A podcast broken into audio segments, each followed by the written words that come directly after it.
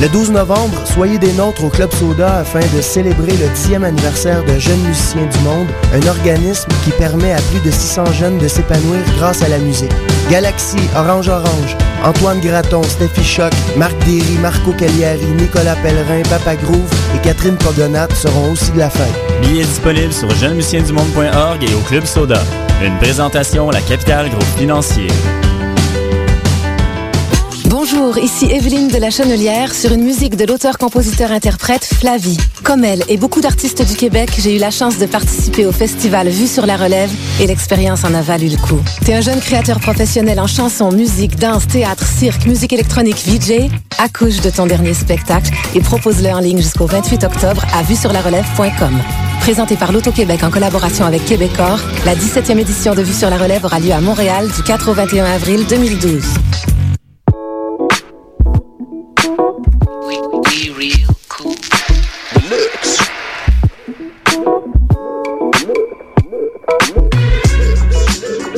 Vous écoutez Choc FM, l'alternative urbaine.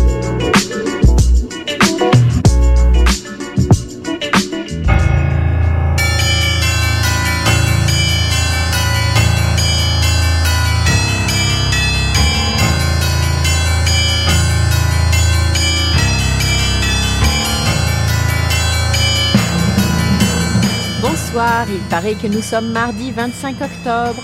C'est Mission Encre Noire sur Choc FM, le tome 4 et le chapitre 53. Eric et Hélène avec vous. Salut Salut.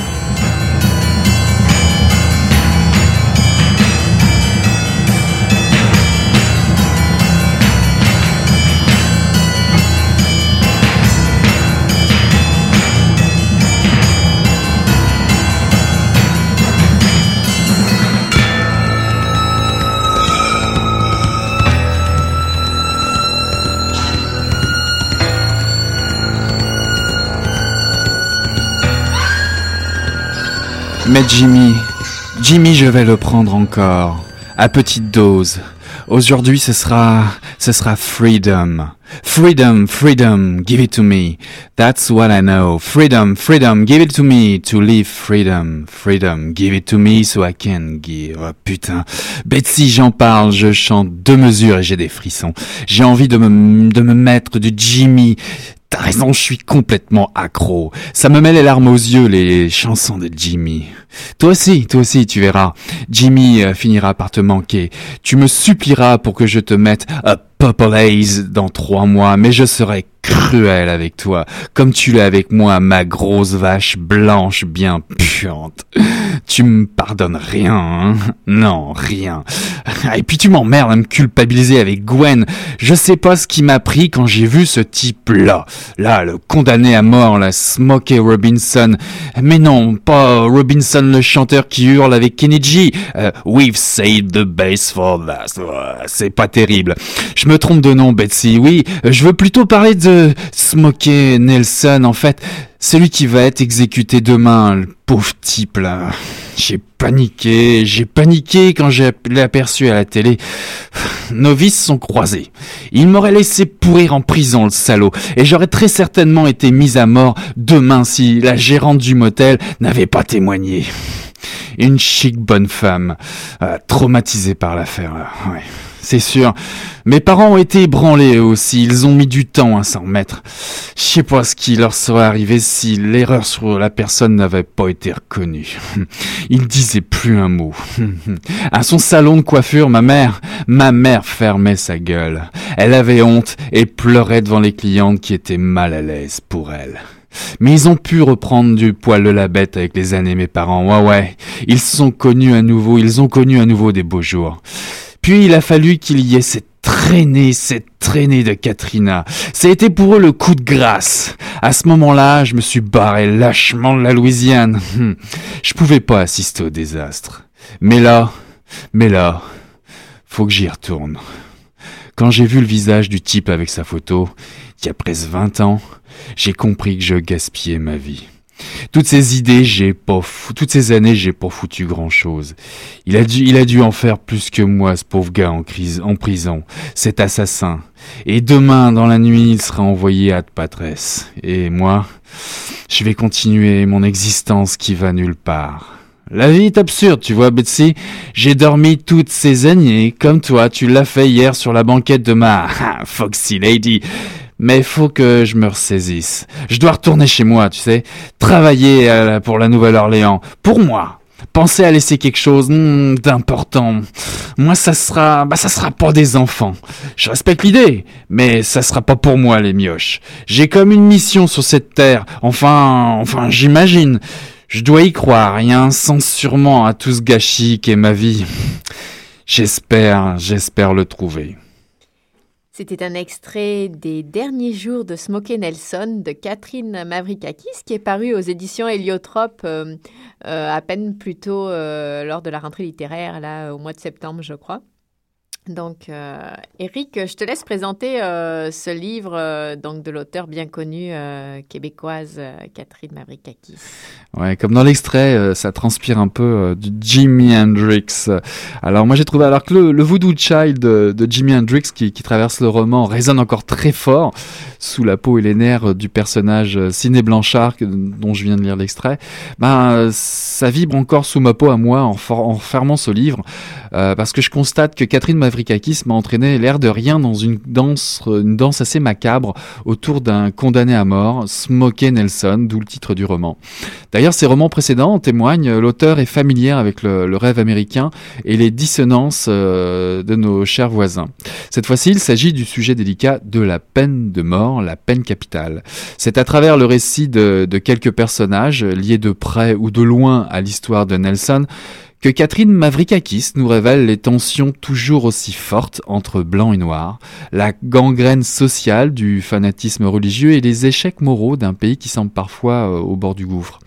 On parle de cruauté, de folie dans ce, dans ce roman, celle de Sidney Blanchard, dont je, je prenais la voix tout à l'heure, qui dialogue aussi bien avec euh, son chien euh, Betsy en route vers sa ville natale de New Orleans, qu'avec son idole Jimi Hendrix euh, au, pied de sa tombe, qui n'a pas frôlé comme lui euh, la peine capitale, car Sidney a en effet été accusé à tort au début à la place de Smokey Nelson.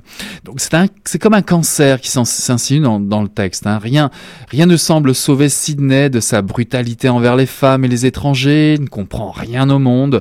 Il va subir son monde en fait en condamné à, perpétuité. À perpétuité euh, c'est son destin funeste. Ébranlé charnel, un autre personnage, Pearl Watanabe, va, va fuir ou a fui euh, Atlanta pour se réfugier à Hawaï. Elle y a élevé sa fille qui, à son tour, a déserté le, foyer familial où elle se fanait pour rejoindre cette ville précisément avec son mari. Donc on, retrouve la trajectoire de Pearl qui a croisé le tueur des, des deux enfants et de leurs parents dans un parking juste après les meurtres alors qu'elle ignorait son méfait. Elle a été troublée, elle a même été voir séduite en lui offrant euh, une cigarette. Donc en visite chez sa fille, le poison de la culpabilité et l'impossible oubli vont faire leur chemin en elle. Psalmodier parfois avec fureur, on y retrouve qui? On y retrouve la parole qui est donnée à Dieu, celui de l'Ancien Testament, un Dieu violent et sans pitié qui crie vengeance par la voix et le corps de Ray, le père d'une des victimes, un autre personnage de ce roman fascinant. Le destin a placé la, famille de sa fille de retour de vacances en position de rencontrer Smokey dans un, un motel miteux. L'héritage de la culture euh, ségrégationniste et fanatique du Sud se reflète sous le discours du père. Un discours où la folie suicidaire n'est jamais loin. La nouvelle génération des milices non plus d'ailleurs, qui est représentée euh, dans le roman par euh, le fils extrémisme, qui l'extrémiste pardon, qui, qui est en pleine activité comme une tumeur dans, dans ce roman. Puis on a Évidemment, le couloir de la mort, celui où Smokey euh, Nelson réfléchit, subit, respire encore le peu de temps qui lui reste à vivre après 20 ans d'attente. Donc c'est un texte très sombre qui regroupe un peu toutes ces trajectoires de personnages, mais qui est très lumineux à la fois. Euh, les personnages au fil des, chapitres euh, permettent de reprendre leur souffle à travers leurs histoires. On est tour à tour intrigué, effrayé par les possibilités, les tempéraments quasi condamnés de chacun d'entre eux Chacun sa façon a rencontré un jour le désir de la mort d'un tueur, un homme qui a mis fin à l'innocence et qui a allumé un peu de folie dans les vies de, de toutes et de tous. Ce sont des pages très incandescentes, proches d'une drôle de messe noire où se révèle l'horreur et l'impossibilité de se voiler la face devant la, la souffrance collective ainsi que l'impossibilité de vivre le deuil du bonheur, bah, du bonheur candide en fait. Oui, alors euh, je voulais dire, c'est ça, c'est un peu euh, comme exactement comme tu le disais, une espèce de portrait de famille. Euh, je rappelle que Catherine Mavrikakis est professeure de littérature à l'université de Montréal. Elle, a, elle est auteure de nombreux euh, de nombreux romans en fait, donc de la fiction, mais aussi des essais. Euh, D'ailleurs, on l'avait déjà interrogée aussi, ça c'est son aspect lectrice au Salon du Livre. au salon du livre. elle, elle, a fait une de nos entrevues lectrices il y a près d'un an. Et euh, juste, je voulais dire, c'est ça, elle a déjà travaillé sur la peine de mort, en fait. Elle a fait un essai euh, où elle a participé à un essai euh, qui en parlait. Et euh, elle travaille euh, beaucoup, elle a donc travaillé sur ce thème-là. Puis on retrouve aussi d'autres thèmes qui traversent les derniers jours de Smokey Nelson. C'est le thème de la filiation aussi euh, est, est, quelque chose de très fort dans ce livre. Hein. Ça n'apparaît pas tout de suite, mais finalement, au fur et à mesure du livre, euh, les rapports qu'on a avec euh, nos parents ou nos enfants et le fait que euh, ils sont quelque part assez étrangers, même s'il y a des liens biologiques, ils sont assez étrangers à nous et qu'on ne les comprend pas, est assez fort. Et donc, comme tu disais, Catherine Mavrikakis explore les États-Unis et, et, le rêve américain. Et aussi le lien principal hein, de filiation dans le livre qui est quand même Smokey Nelson. Mais en fait, c'est un espèce de prétexte pour moi. Je suis, suis pas sûre que ça soit. J'ai l'impression que tout, on, prend la voix de ces personnages, donc euh, on rentre dans les, en fait, dans la pensée de ces personnages. Donc la mère et sa fille, Blanche, euh, famille moyenne, euh, classe moyenne américaine, confrontée à, la récession et à la famille modèle. La fille, c'est la famille modèle qui d'ailleurs vient en contrepoint un peu avec celle qui a été assassinée 20 ans auparavant, hein, papa, maman, les deux enfants.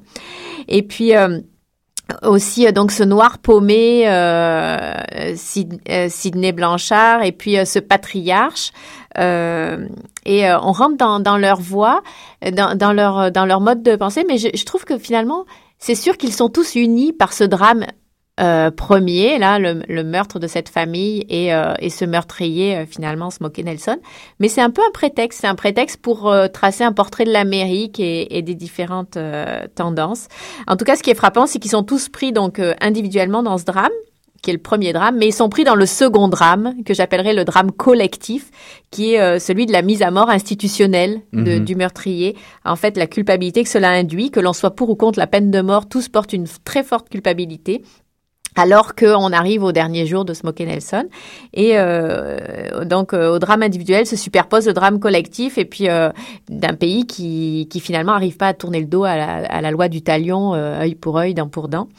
Euh, ce que je trouve très intéressant, c'est que les, les, les voix sont l'écriture est très différente selon les voix. C'est une écriture à, à, la troisième personne pour euh, la famille blanche, comme si ça reflétait une forme d'éducation ou euh, de, mise à distance des choses. Euh, la, la, famille de la classe moyenne, c'est une écriture au jeu complètement délirante. On l'a vu pour pour le loser un peu désabusé, paumé, qui est Ciné Blanchard. Ouais, vagabond un peu. Et puis euh, c'est euh, et puis pour pour la dernière grande voix du patriarche euh, patriarche génial, euh, ah, voilà cons Dieu hyper en personnage la parole de Dieu conservateur ouais, ouais. Euh, Baptiste on suppose enfin bon bref euh, à la tête de sa famille et qui pense évidemment que Dieu que Dieu veille sur l'Amérique ou a créé bon bref.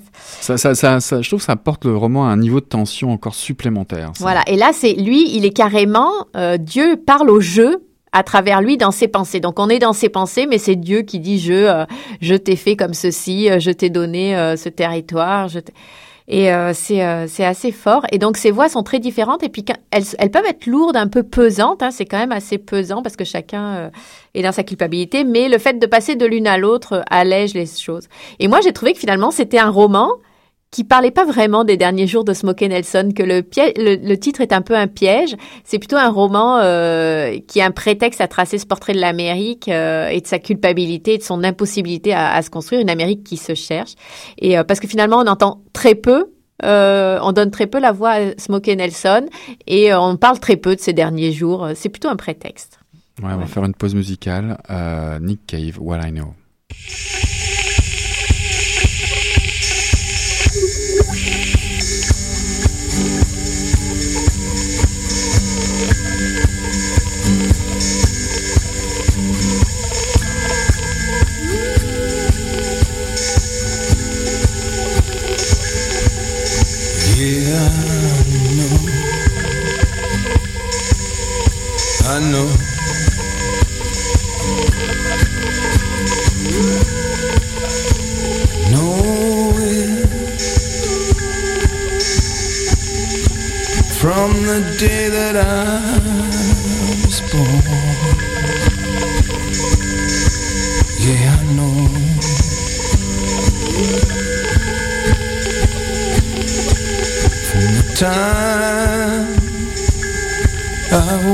To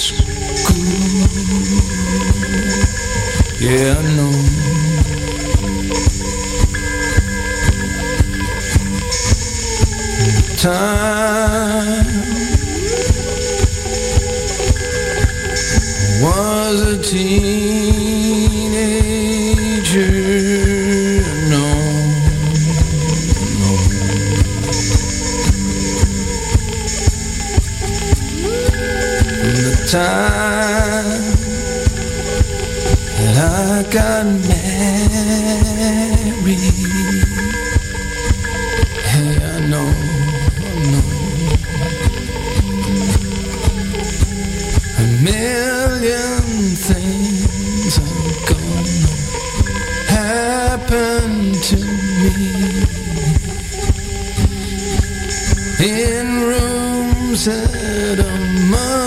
Like these. It'll never be. What I know, Grinderman avec Nick Cave évidemment. De retour en studio, Hélène. Alors, je crois que euh, les derniers jours de Smokey Nelson t'a fait penser euh, à un livre. Évidemment. Évidemment, quand je t'entendais euh, faire ta critique tout à l'heure ou ta chronique, comment ne pas penser à Truman Capote, Truman Capote, on va dire ça en anglais, qui avait écrit en 66 De sang-froid, qu'on peut trouver aujourd'hui chez Folio euh, assez facilement. C'est effectivement le récit détaillé euh, de l'enquête qu'il a menée suite à un quadruple meurtre d'une famille dans, une ferme au Kansas le 16 novembre 1959. Aucun témoin, peu d'indices. L'écrivain se rend alors sur les lieux du crime et ira jusque rencontrer les criminels quand ils seront euh, en prison. Donc il y a toute la première partie du livre qui nous révèle la dernière journée des victimes versus euh, celle des assassins. Il y a comme un parallèle comme ça qui préméditent leur euh, leur meurtre. Le rythme est soutenu, l'information est, très factuelle, mais Truman Capote a voulu cool, cool, coller le plus le plus proche possible à la réalité à force d'entretien avec des proches, les rapports de police bien bien entendu. La seconde partie relate la chasse à l'homme qui s'ensuit, la capture jusqu'à la condamnation, la pendaison des coupables.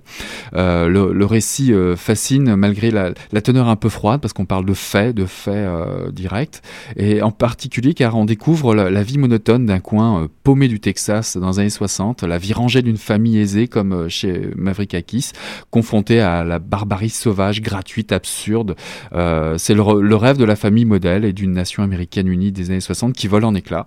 La documentation sur le procès d'ailleurs aussi éclaire également les écarts de la justice au service d'une logique tout aussi barbare qui conduit à la peine de mort. Donc un, livre très proche euh, des derniers jours de, de Smokey Nelson.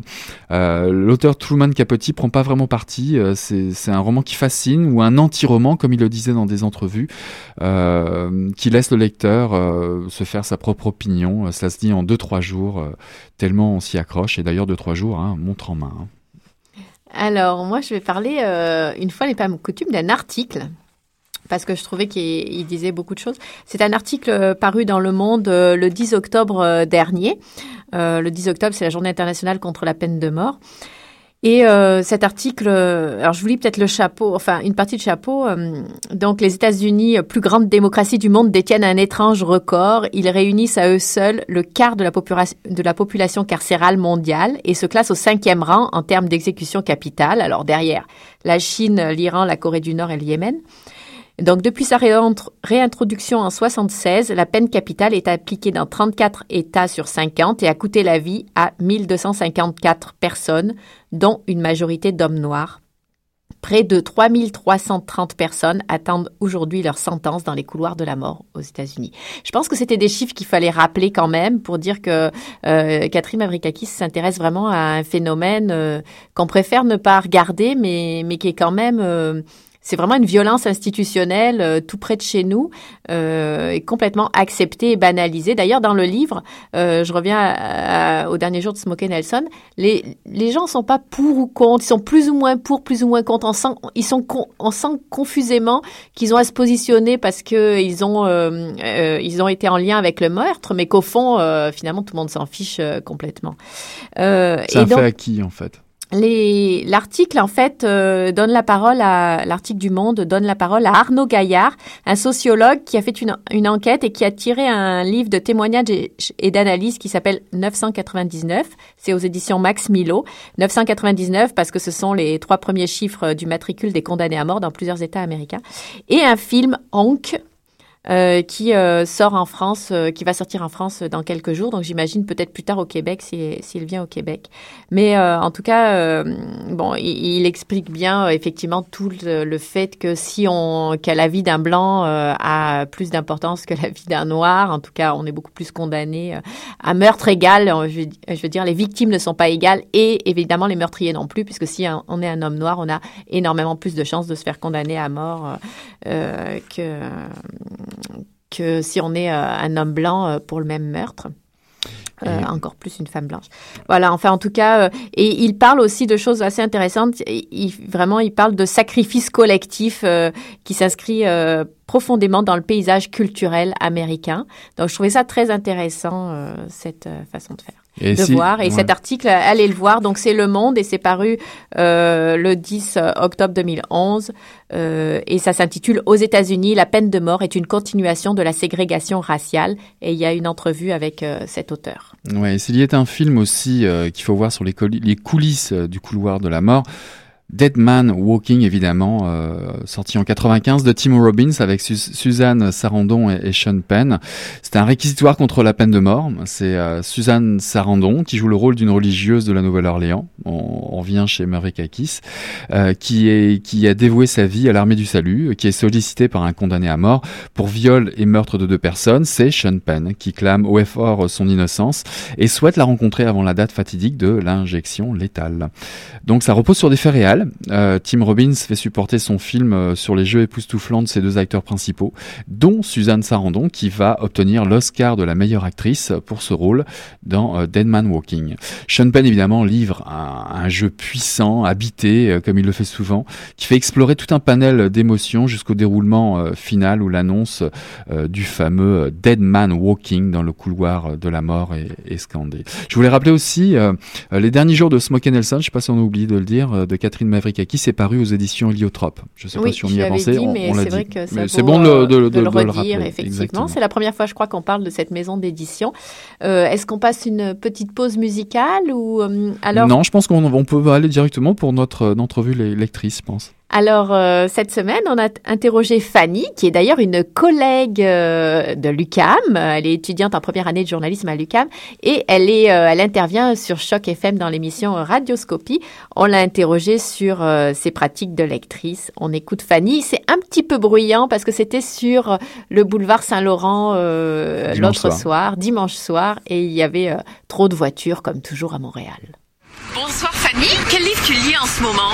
En fait, je travaille dans une librairie, mais il y a 30 livres que j'ai pas encore lus, que j'ai dans ma bibliothèque, et il y en a peut-être 5 que j'ai commencé puis que j'ai pas terminé. Le dernier que tu as lu? Le dernier que j'ai lu et que j'ai terminé. Ça doit être un livre de Big BD, je pense. Seulement Mémoire d'un jeune homme dérangé. Et si tu avais quelque chose à dire à cet auteur? Je lui dirais que euh, malgré toute sa folie, je le comprends totalement. où est-ce que tu avais trouvé ce livre? Donc dans la librairie où tu travailles, c'est ça? En fait, euh, j'ai quasiment tous les livres de Big BD chez moi et je vais tous les avoir. Alors, je les ai tous commandés. Je les ai pas encore tous, mais j'essaie de tous les lire. Est-ce que tu as un endroit préféré, un moment préféré pour lire? Un moment préféré avant de me coucher. Dans mon lit. Est-ce que tu t'es déjà caché pour lire? Oui, quand j'étais petite et que mes parents voulaient que je dorme, je me cachais et avec mon cellulaire, je lisais. Avec ton cellulaire? Ouais, pour la lumière. Je voulais pas que mes parents sachent que je lisais, alors je me mets en, dessous de mes couvertures et je lisais. Est-ce que tu t'es déjà interdit de lire quelque chose? Oui, quand que j'ai pas le temps de lire, je m'interdis de commencer des livres. Comme en ce moment, Normalement, je lis au moins un livre par semaine. En ce moment, ça fait longtemps que j'ai pas vraiment euh, suivi ce rythme. Est-ce qu'un livre, ça se lit seul, à deux, à plusieurs? Moi, des fois, j'ai des amis, puis on dit qu'on va lire, et on lit chacun de notre côté, puis on échange ensuite. Là. Abîmes-tu tes livres ou est-ce que tu en prends soin? Non, je fais vraiment attention à mes livres. Là. J'aime pas ça les prêter puis qu'ils soient abîmés. Est-ce que tu préfères commencer ou finir un livre? Je commence toujours par la fin, le, le dernier paragraphe, la dernière phrase, et ensuite je le commence. Alors pourquoi tu fais ça? Je sais pas, euh, ça m'a pris. euh, J'aime j'aime ça savoir le ton de l'auteur. Alors souvent, soit j'ai un paragraphe, mais quand je lis la fin, euh, soit ça m'intrigue ou ça me donne un peu le ton. Ou la plupart du temps, ça m'incite à lire le livre. T'as pas peur de savoir déjà quelle est la fin? Si je sais la fin, la fin du livre pour moi, c'est pas un bon roman. Donc tu peux lire la fin, mais en même temps, elle te donne pas toutes les clés? Si on me donne pas toutes les clés, ça me donne juste envie de lire. Mais si ça finit par euh, Jack est mort, ben là, je me dis que c'est seulement un roman populaire qui n'en vaut pas la peine. Quel serait le meuble bibliothèque idéal pour toi? Ça serait quelque chose de, de vraiment grand parce que la mienne est vraiment pleine. Puis en fait, plus tard, j'aimerais savoir ma bibliothèque classée par maison d'édition ordre alphabétique, euh, aussi par sujet. Ça serait une pièce euh, entière. Là. À quoi ça sert de lire? Ses horizons sur le monde, je crois. Ça nous ouvre des portes, ça nous permet de voyager sans voyager, se déplacer sans se déplacer, faire aller notre imagination, puis aussi à développer notre écriture, je pense. Est-ce que tu as un auteur ou un livre qui t'a particulièrement marqué dans ta vie de lectrice? Probablement un roman français de Big BD ou euh, Fanfan d'Alexandre Jardin. Euh, c'est mes deux auteurs préférés. Ils m'ont marqué. C'est de l'autofiction. Ils sont vraiment sincères. Je ressens vraiment ce que ressent l'auteur. Puis parfois, je me découvre en eux. Et est-ce que tu as toujours un livre avec toi ou pas spécialement? Durant l'été, oui, j'ai toujours un livre dans ma sacoche. Je lis dans le métro, euh, en attendant l'autobus. Je lis dans toutes les situations possibles. Et si tu avais un livre à recommander pour partir en voyage, qu'est-ce que ce serait? C'est de réfléchir. Quel livre que j'aimerais amener? Cette chose à laquelle que je pense, c'est La Fosse autour du monde. Euh, C'est- publié aux éditions La Presse. Et c'est un journaliste, en fait, qui a fait euh, le tour du monde. Et euh, le deuxième, euh, tu peux le lire dans tous les sens. Tu dois le lire dans le miroir pour pouvoir savoir ce qu'elle dit. C'est vraiment intéressant. Euh, je l'ai pas lu, j'ai feuilleté à mon travail, mais ça en vaut la peine, je crois. C'est une nouvelle façon d'écrire. Euh, finalement, c'est facile hein, de savoir si un roman est bien ou pas bien. Euh, faut regarder si à la fin c'est marqué et Jack est mort. ça, ça va me servir beaucoup pour savoir si. Non, j'ai beaucoup aimé son idée de commencer par la dernière phrase et c'est comme ça qu'on voit si c'est un roman populaire ou pas. En Pop- tout cas, merci Fanny euh, pour cette entrevue. On et en populaire, euh, en tout cas populaire, Mission Noire, euh, Mission Entre Noir et populaire. N'oubliez pas de venir nous voir sur le Facebook évidemment et de nous écouter chaque semaine sur chaque FM. Vous allez sur la page et vous pouvez réécouter nos, toutes nos anciennes émissions. Par Euh, exemple, Catherine Mavrikakis. Exactement, euh, au, salon du livre par exemple. Voilà, c'était euh, bah, c'était tout pour aujourd'hui. Eh bien, la semaine prochaine, Eric. Et à la semaine prochaine. Salut, bye bye. Bye.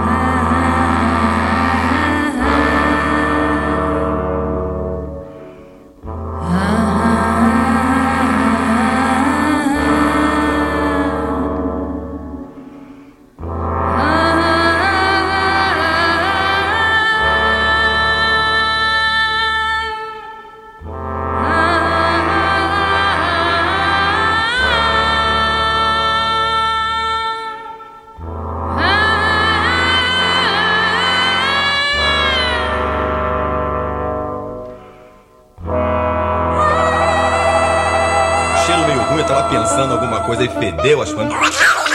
Pô, mas o negócio tava bom, bicho. O negócio tava bom, só quando ele tava tão entupido. Olha, Quem diria, hein? Greta Garbo acabou de irajar, hein? É, mas eu tava falando pra você, né? Depois que eu passei a me sentir, aí o negócio ficou diferente. Jorjão, Vai, garoto! fala a verdade. Isso tá bom. Cadê a cerveja que eu não? Ô Ciro, tira a mão do meu bolso. Agora um arame, um arame ia pegar dentro, ia pegar um gordurame depois, um arame não ia mal. hein? Não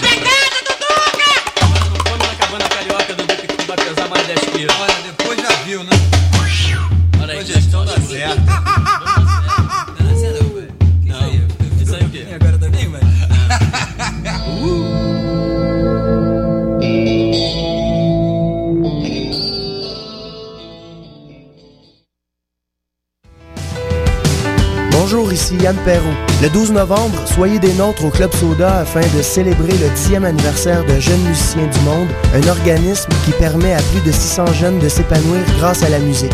Galaxy, Orange Orange, Antoine Graton, Steffi Choc, Marc Derry, Marco Cagliari, Nicolas Pellerin, Papa Groove et Catherine Pogonat seront aussi de la fête. Billets disponibles sur jeunemusiciendumonde.org et au Club Soda. Une présentation, la capitale groupe financier.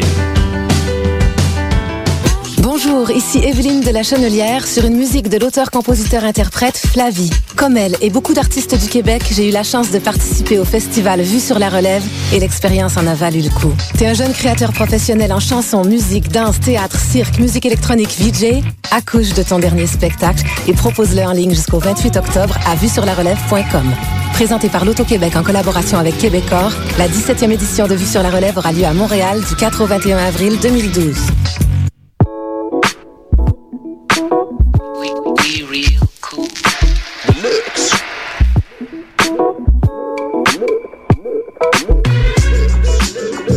Écoutez